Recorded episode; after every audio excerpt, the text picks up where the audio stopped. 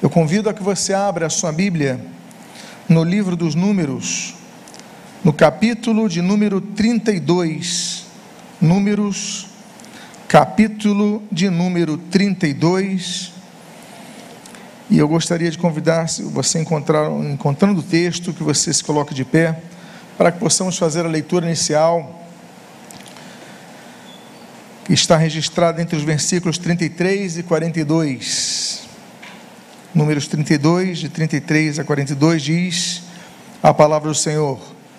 Moisés deu aos filhos de Gade, aos filhos de Ruben e à meia tribo de Manassés, filho de José, o rei de Sião, o rei dos amorreus, e o reino de Org, Og, rei de Bazã, a terra com as cidades e seus distritos, as cidades em toda a extensão do país. Os filhos de Gade edificaram de Bom, Atarote e Aroer Atarote, Sofã, Jazer e Jogbeá, Bet-Ninra e Bet-Arã, cidades fortificadas e currais de ovelhas. Os filhos de Ruben edificaram Esbom, Eliale e Kiriataim, Nebo e Baalmeon, mudando-lhes os nomes, o nome, e Sibma, e deram outros nomes às cidades que edificaram.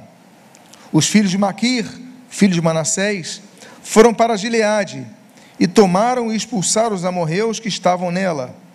Portanto, Moisés deu Gileade a Maquir, filho de Manassés, o qual habitou nela.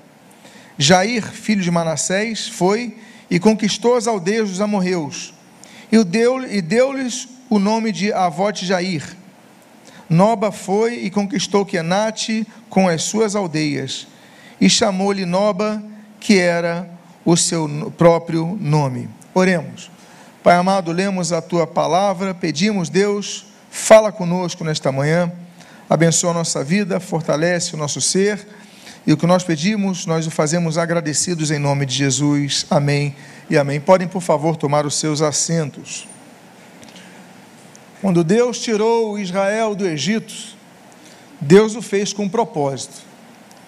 O propósito não era apenas o de livrá-los de uma escravidão que já perdurava há quatro séculos, mas o objetivo era levá-los a uma terra para que eles conquistassem e a possuíssem.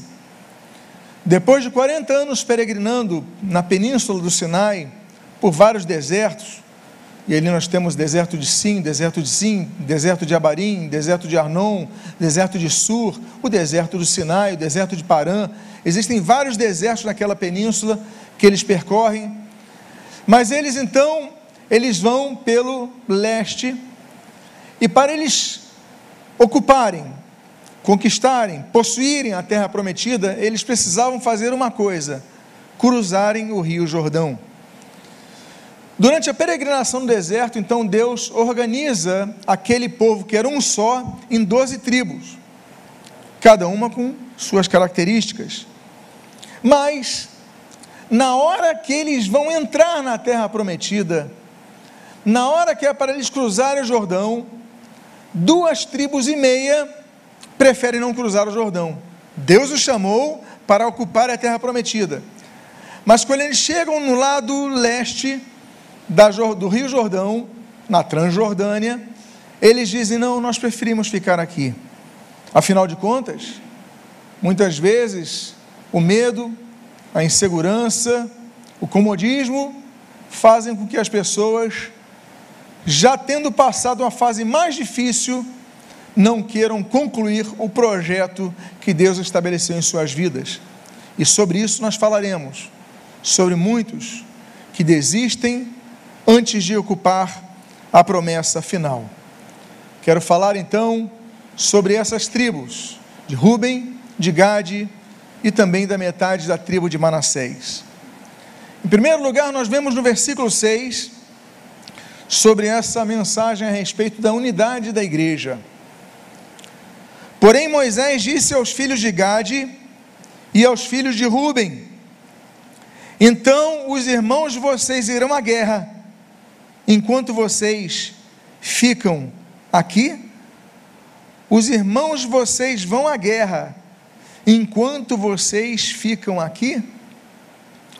eles já tinham passado por inúmeras batalhas, eles já tinham passado por 40 anos de peregrinação, uma geração já tinha falecido, eram apenas poucas, poucos os registros dos adultos que ali estavam em relação ao local de estabilidade, porque a maioria daquela geração cresceu no deserto.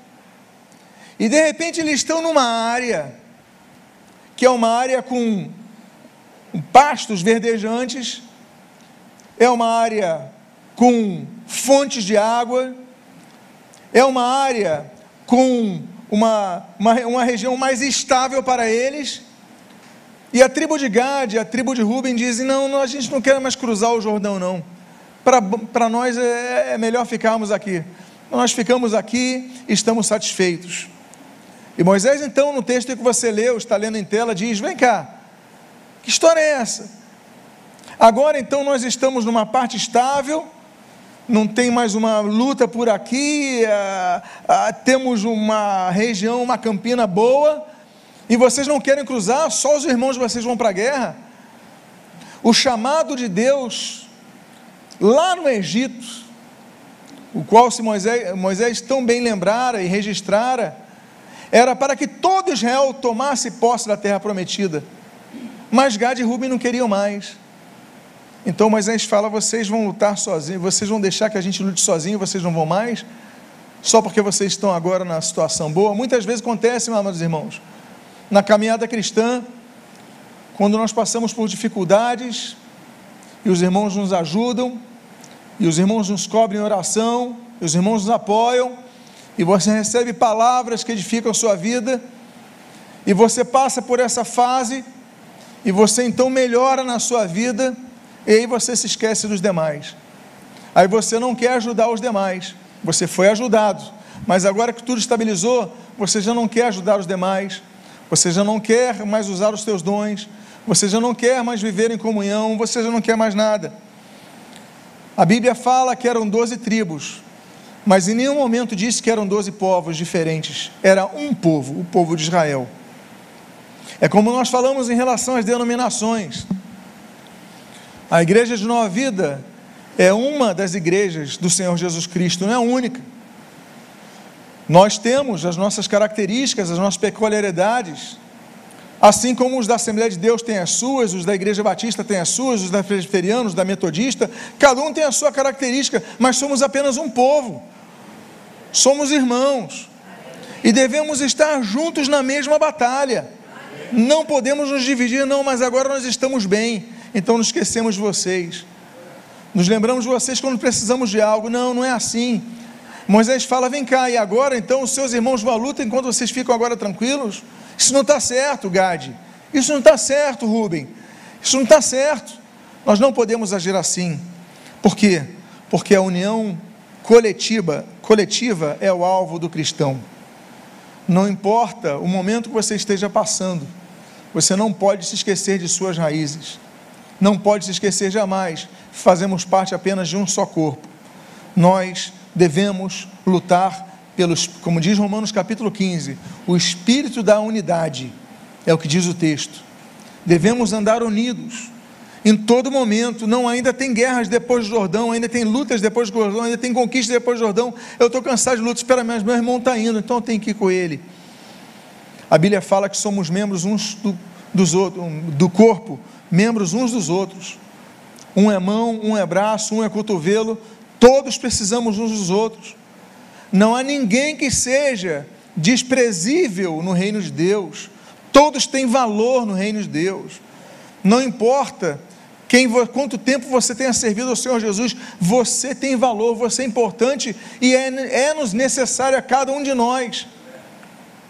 Existe um texto muito interessante que nós lemos ali em 1 Coríntios capítulo 12, capítulo 14, versículo 12, que diz assim: Assim também vocês, visto que desejam dons espirituais, procurem progredir para a edificação da igreja. Os dons espirituais são distintos, cada um recebe um dom distinto. Eu tenho dons que talvez a irmã não tenha, o irmão não tenha, mas você também tem dons que eu, eu não devo ter e a irmã tem e eu não tenho.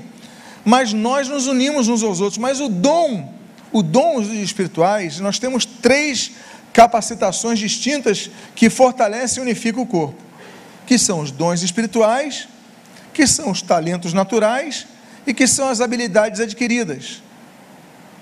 Dons espirituais são os registros que estão nas Escrituras, nas listagens, 1 Coríntios capítulo 12, 1 Coríntios capítulo 14, Romanos capítulo 12, Efésios capítulo 4, 1 Pedro capítulo é, 4. Nós temos ali essas listagens, estão ali definidas. Além disso, existem os talentos naturais. Tem pessoas com talento para cantar, tem pessoas com talento de se comunicar bem, tem pessoas com tantos talentos distintos. E existem as habilidades adquiridas. Um curso que você faça, um idioma que você tenha aprendido. Tudo isso, todos esses três recursos, dons espirituais, talentos naturais, habilidades adquiridas, elas devem ser exercidas para abençoar não apenas a nós mesmos, mas para abençoarmos o povo, o povo de Deus. O texto que você está lendo em tela diz: olha, vocês desejam dons espirituais, ótimo, isso é ótimo, mas procurem progredir, com vistas a quê?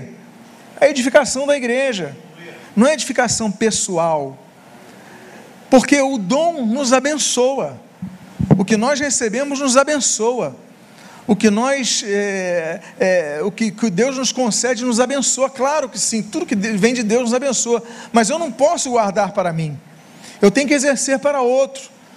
Então muitas vezes nós guardamos, nós não progredimos, nós simplesmente recebemos e enterramos, como Jesus fala na parábola dos talentos, e nós acabamos perdendo, como aconteceu com aquele que enterrou o único talento que tinha. Mas nós devemos usá-los, progredir, nos envolver, nos comunicar: olha, eu tenho tal talento, eu posso fazer isso, eu posso fazer aquilo. E a igreja assim vai crescendo, vai unindo-se e vai fazendo com que nós possamos progredir, como diz o texto. Progredir, eu gosto dessa palavra, procurem progredir. Porque existem três estágios, sendo que a física questiona muitas vezes a questão da, da, do, do, do que está parado ou nós progredimos, né? porque a inércia, no caso de quem está subindo uma montanha, ela não é, a lei da física vai contra, ou você regride. Então, se você está com um carro sem o freio, você para de acelerá-lo numa subida, o carro vai regredir. Muitas vezes nós recebemos dons e nós regredimos, porque nós enterramos nós perdemos, não podemos fazer isso. A Bíblia diz nesse texto de 1 Pedro, capítulo 4, versículo 10: Sirvam uns aos outros, cada um conforme o dom que recebeu. Eu não posso servir os irmãos com dom que eu não recebi. Por mais que eu seja pastor desta igreja, eu tenho que distribuir as tarefas.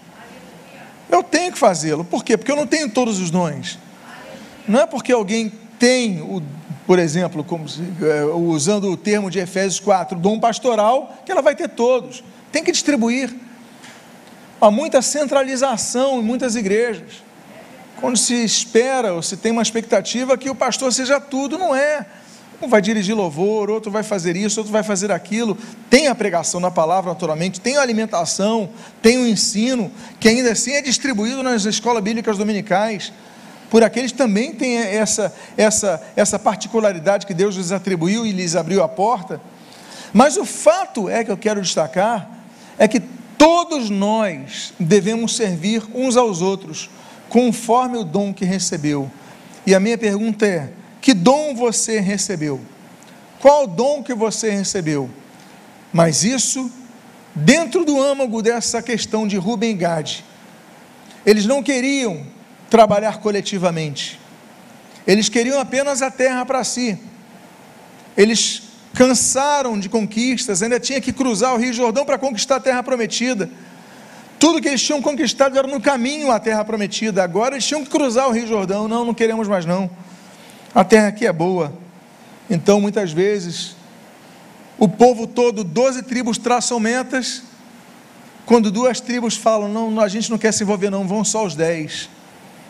E aí nós vemos então que os interesses pessoais são um perigo para a unidade da igreja.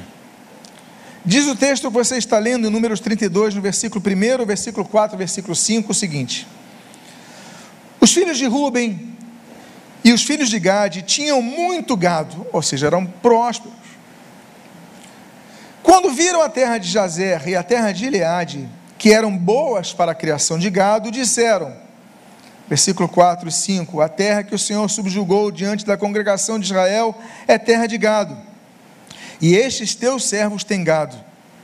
Disseram mais: Se encontramos favor aos seus olhos, permita que a posse desta terra seja dada a estes seus servos, e não nos faça passar o Jordão. Não nos faça passar o Jordão. Eu coloquei um mapa aqui para vocês verem como é que foi a distribuição, como é que ficou a distribuição, que não era a distribuição original da terra. Foi a distribuição que acabou acontecendo. Aqui está o Rio Jordão. O Rio Jordão está aqui, essa linha daqui. Do meu lado esquerdo, aqui a oeste, está a terra prometida. Eles tinham que ocupar essa, mas você está vendo aqui a, tribo de Ruben, a tribo de Gade e a tribo de Manassés, metade da tribo de Manassés. Eles falam: a gente não quer cruzar o Jordão, não, deixa o Jordão para os outros. Meus amados irmãos, eles não tomaram posse da terra prometida, até hoje estão fora dela. Eu coloquei um mapa atual aqui à minha esquerda, e se você olhar, você vai ver que a tribo de Ruben e a tribo de Gade estão na Jordânia, não estão em Israel, até hoje não tomaram posse da terra prometida. Por quê? Porque só pensaram neles. Só queriam pensar neles, não pensaram nos outros. Meus amados irmãos, nós não podemos ser assim. Nós somos igreja, somos igreja. E a Bíblia diz sobre muitas orações que nós não recebemos por causa desse egoísmo, quando nós colocamos nossos interesses pessoais acima dos interesses do coletivo. A Bíblia diz nesse texto de Tiago, capítulo 4, versículo 6: Olha, vocês pedem e não recebem, por quê? Porque vocês pedem mal. Por que vocês pedem mal? Ele diz: para esbanjarem em seus prazeres, ou seja, vocês só pedem para si. As nossas orações, a gente só pede coisas, não tem nenhum problema pedirmos coisas, nós devemos pedir, o Senhor Jesus ensina a pedirmos. Nós pedimos, inclusive, Jesus ensina: o pão nosso de cada dia, dá-nos hoje perdoa-nos, coisas que nós, nós pedimos para nós, não há problema nenhum. O problema é que é quando nós limitamos as nossas orações apenas para pedir coisas a nós mesmos, não intercedemos em favor dos outros. Jó capítulo 42 diz que Deus mudou a sorte de Jó quando ele começou a orar pelos seus amigos. Há coisas que nós só recebemos quando damos. Há coisas que nós só recebemos quando oferecemos. Então, quando nós damos, quando nós ajudamos, quando nós apoiamos, quando nós instruímos, meus amados irmãos, isso faz muito bem, isso é muito bom. Eu sei que existem pessoas aqui que gostam até mais de dar presente do que receber. Existem pessoas que são assim. Não é? Você recebe presente, é muito obrigado, tal, mas quando você dá, vê a alegria do outro, isso não te alegra? Assim deve ser o cristão. Quando você dá, quando você oferece, isso é o que faltava às tribos de Ruben e às tribos de Gade. Veja, eles eram prósperos. Você lê o texto comigo, que dizia: olha, essa terra é uma terra boa para gado e nós temos gado.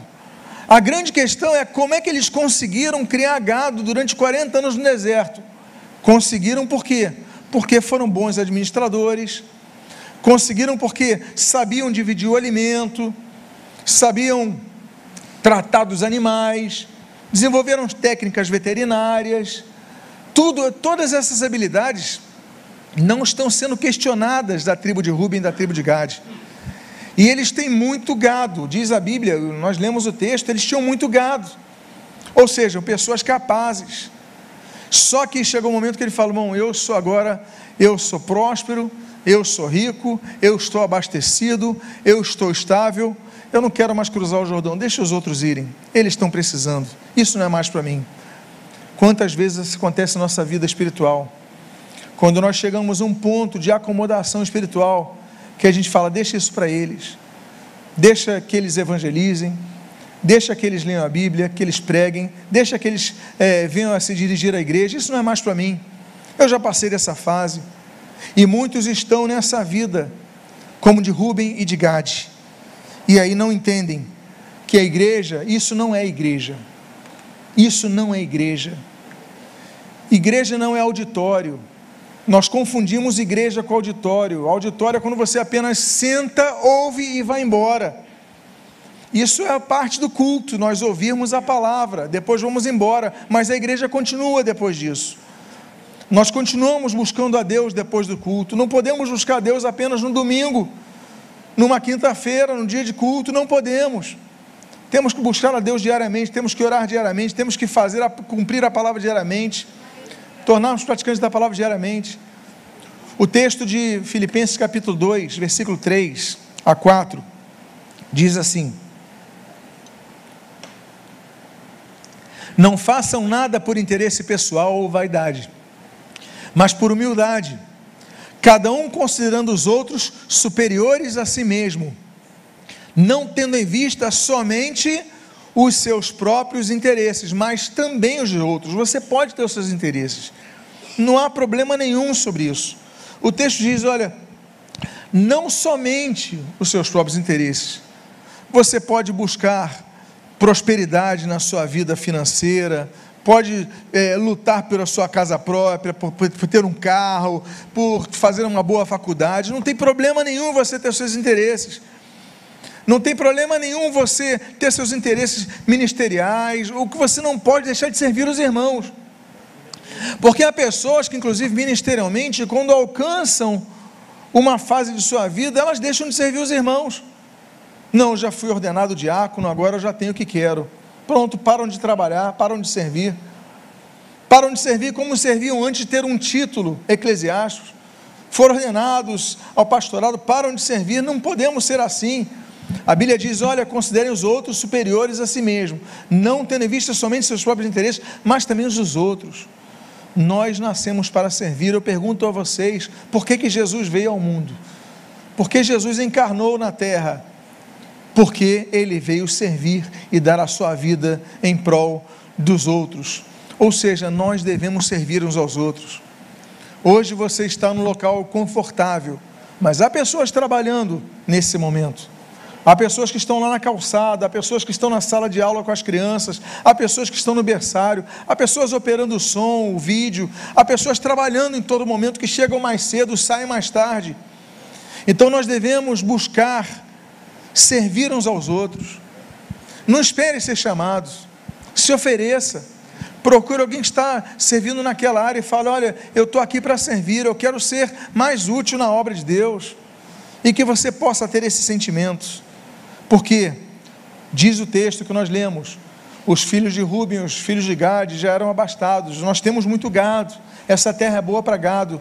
Nós não queremos passar o Jordão. Eles disseram a Moisés: Não nos faça passar o Jordão. Como é triste. Como é triste isso. Muitas vezes nós enriquecemos e esquecemos das coisas tão elementares. Eu lembro de época de juventude, um rapaz que eu não lembro se ele vinha do Meyer, se era do Caxambi, mas era, eu, eu lembro do ônibus que ele, que ele pegava, que nós, quando acabávamos o culto, às vezes íamos até o ponto com ele. Então, eu lembro desse que era esse, ao menos o trajeto. E ele falava assim: Poxa, ora por mim para que eu consiga comprar meu carro. Ora para. A gente começou a orar, a juventude começou a orar, a gente orava por ele e tal. Não faltava um culto. Não, conseguiu o carro bênção, testemunho, alegria coletiva. Todos comemoramos o carro dele como se fosse o nosso. Não íamos no trajeto dele, mas nos alegramos com isso. Chegou o verão, chegaram as férias, domingo de sol, cadê o nosso irmão? À noite, todo vermelho, estava lá. Era que benção, irmão. É. No, sempre que fazia sol, deixou de ir no culto. Agora tinha carro, ele transformou o que era bênção no declínio dele. Porque começou a faltar, depois faltava à noite, depois deixou de vir, depois não via mais, desviou. Aí eu fiquei pensando, poxa, bons tempos que ele precisava sacrificar para ir na igreja, ele valorizava mais algumas coisas. Há pessoas que, quando chega uma fase da vida, elas se esquecem do Senhor. Durante o desemprego, não falta um culto pedindo emprego ao Senhor. Quando são empregados, deixam de ir aos cultos. São fiéis enquanto recebem um salário mínimo, quando chegam a grande prosperidade já não são mais, porque dizem: por que, que eu vou fazer isso?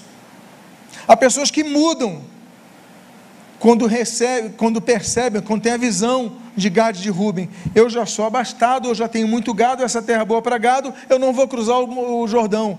Moisés não quer cruzar o Jordão, isso não é para mim, isso é para eles. Não podemos ser assim, não perca a sua humildade jamais. Volto a citar o texto: nada fa façam por é, interesse pessoal ou vaidade, mas por humildade, considerando cada um superiores a si mesmo, não tendo em vista somente seus próprios interesses, mas também os dos outros. E aí nós temos então o perigo de Rubem e de Gade, essas duas tribos, de viverem à margem do Rio Jordão, de viverem à margem da igreja. O texto diz, no versículo 7, por que vocês querem desanimar os filhos de Israel para que não entrem na terra que o Senhor lhes deu? Por que vocês querem desanimar os filhos de Israel? Nenhum momento a Bíblia diz que Ruben e Gade falaram desanimando a tribo de Israel mas somente pelo fato deles dizerem: não vamos cruzar o Jordão, vamos ficar além do Jordão, só isso desanimava o povo. Falta de ação, falta de, de espírito de unidade. E aí o povo desanimou. Nos lembramos, por exemplo, claro, Números 13, Números 14, o relato dos dez espias. A Bíblia diz que eles desanimaram o povo. Êxodo capítulo 14, quando Israel está diante do Mar Vermelho, a Bíblia diz que o povo ficou desanimado. Depois de ver os dez grandes milagres nas pragas do Egito, eles ficam desanimados diante daquilo. O desânimo que chegou a Davi ali em 1 Samuel capítulo 30, em Ziclag, quando eles voltam para o acampamento e as esposas deles, do, do, do, do, do exército dele e os filhos foram todos sequestrados, ele ficou desanimado. Lucas capítulo 8, a filha, a filha o Jairo, quando está no meio da multidão, olha a sua filha, não precisa incomodar mais o mestre, não, sua filha já está morta. Ele fica desanimado, nós ficamos desanimados, Elias, 1 Reis capítulo 19, nós ficamos desanimados. Agora, com fatos, com notícias. A notícia que desanimou o povo de Israel era o seguinte: olha, Rubem e Gade não querem cruzar o Jordão conosco. Só nós vamos. Eles querem ficar por aqui. Poxa, mas saímos os doze juntos, cruzamos 40 anos de deserto juntos, e agora, na hora de cruzarmos o Rio Jordão, não querem mais. Atitudes de desunião desanimam o povo. Atitudes egoístas desanimam o povo. Atitudes quando você só pensa nos seus próprios interesses, isso traz desânimo ao povo. E Moisés falou: não pode. Um simples comentário sem fé muitas vezes anima o povo. É uma falsa, falta de senso coletivo. Não podemos viver assim. A Bíblia diz, então, continua falando nesse livro de Números, capítulo 32, no versículo 16, 17 a 19, o seguinte: Então os filhos de Gade e os filhos de Ruben se aproximaram de Moisés e lhe disseram, versículo 17: Mas nós nos armaremos e vamos para a guerra adiante dos filhos de Israel, até que tenhamos levado ao seu lugar. Porém, as nossas crianças ficarão nas cidades fortificadas por causa dos moradores da terra. Não voltaremos até as nossas casas, até que os filhos de Israel estejam de posse, cada um da sua herança. Porque não herdaremos com eles do outro lado do Jordão, nem mais adiante, porque já temos a nossa herança deste lado do Jordão ao leste. Que bonzinhos. Eles queriam ficar em Gileade. Moisés falou: Vem cá, os seus irmãos vão lutar sozinhos? Que história é essa? Só porque a terra é boa, agora vocês não querem cruzar o Jordão? Aí eles falam: Não, faz o seguinte: a gente vai, a gente vai até na frente deles. A gente guerreia, nossas famílias ficam aqui, a gente guerreia, mas depois volta, porque a nossa herança está aqui.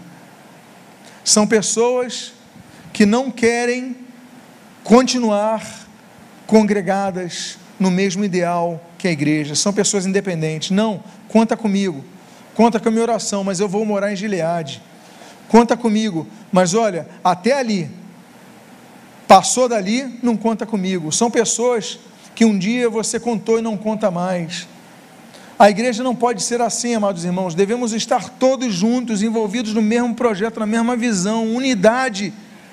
Isso não pode deixar que uma situação de benefício próprio, de, de conquistas próprias, de, não pode, não, só vou, eu, eu vou fazer assim, então tá bom, Moisés, eu vou guerrear contigo, mas a minha terra não é mais essa, não.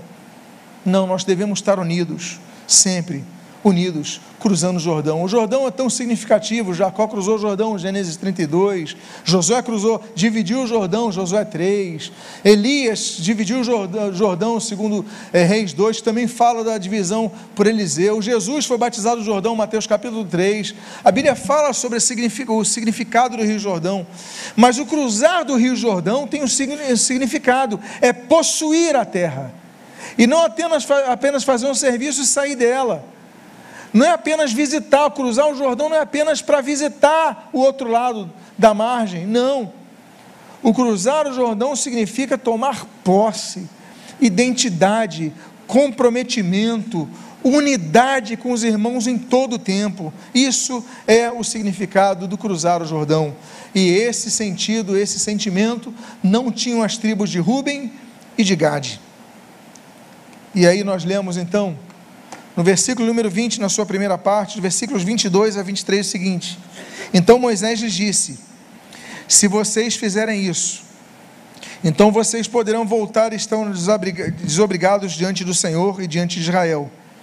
E a posse desta terra será de vocês diante do Senhor. Porém, se vocês não fizerem isso, estarão pecando contra o Senhor.